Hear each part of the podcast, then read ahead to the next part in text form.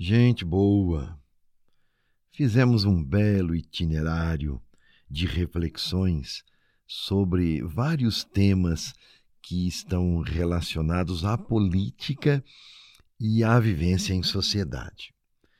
Eu creio que podemos dizer que foram temas muito relevantes para todos nós. Refletimos sobre cidadania, valores morais e éticos, compromisso cristão com a política, enfim. Através destas breves reflexões, buscamos falar sobre política na sua grandeza e na sua origem, em função do bem comum. Amanhã é dia de votar, dia importante. Iremos então exercer a nossa cidadania e escolher os representantes que estarão no governo do nosso país. Já falamos sobre alguns critérios para ir às urnas com responsabilidade, compromisso e cidadania. Os governantes que temos são aqueles que escolhemos. Se fizermos uma escolha não muito boa, todos nós teremos que arcar com os prejuízos. Ao contrário, se escolhermos bem, igualmente seremos todos beneficiados. A partir das várias reflexões realizadas, somos desafiados a dar continuidade ao nosso agir político, sobretudo após as eleições. E de que forma podemos fazer isto? Participando nas políticas públicas, acompanhando aqueles que foram eleitos. Por que não acompanhar também todo o trabalho que é realizado nas câmaras municipais, no legislativo e também, por que não, os demais poderes públicos, o executivo e o judiciário? É preciso estar linkado com tudo isso. Também participando das associações de bairro, aprofundando o conhecimento sobre a doutrina social da Igreja, conhecendo melhor a nossa Constituição Federal, refletindo sobre direitos humanos, fé e política e etc. Enfim, o conhecimento que vamos adquirindo aqui e por outros meios, eles contribuem para que exerçamos a nossa cidadania com competência e reencantemos a política. Rezar, refletir, são coisas importantes, mas também agir. Quanto mais aprendemos, mais crescemos na consciência crítica e na capacidade de análise e de realização de ações para a transformação da realidade. Não há outro caminho.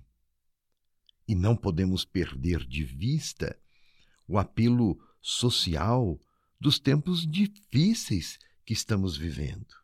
Reflita aí com você. Poderá o mundo funcionar sem a política? Os cristãos podem viver a vida como se o compromisso político não fizesse parte do seu papel do seu testemunho cristão? Já refletimos que não, não é verdade? Por isso, a igreja se ocupa desses temas. O papel da igreja é defender a vida, desde a sua concepção até o seu natural fim. A igreja sempre vai motivar a caridade.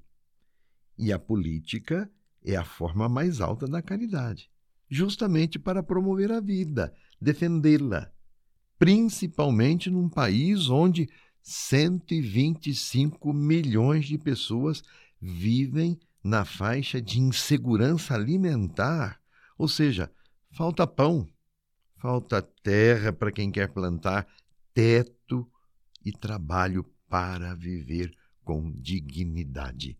Há muito por fazer. A Igreja quer um projeto político para toda a humanidade, com o objetivo de construir a civilização do amor.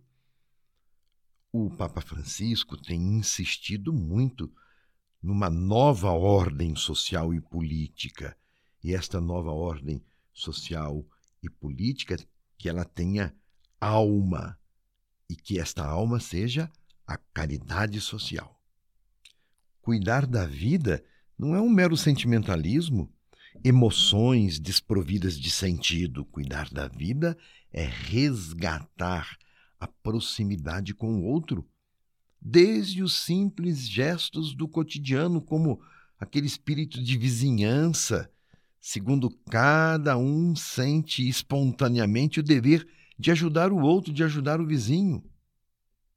A comunidade é o lugar onde as pessoas cultivam gestos fraternos, gestos solidários, de reciprocidade e de amor. Vamos combinar aqui, amanhã, antes de votar, reze.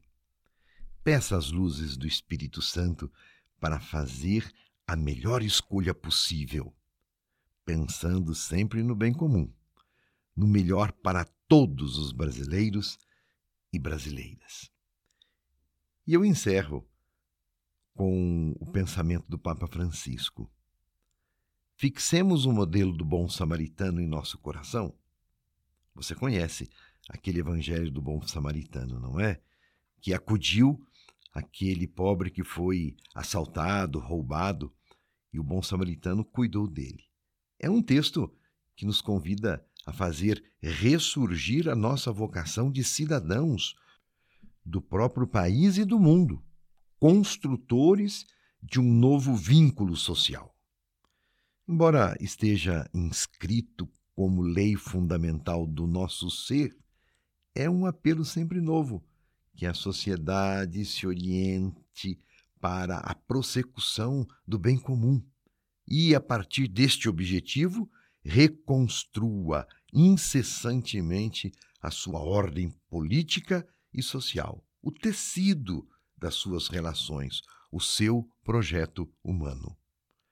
Com os seus gestos, o bom samaritano fez ver que a existência de cada um de nós está ligada à dos outros.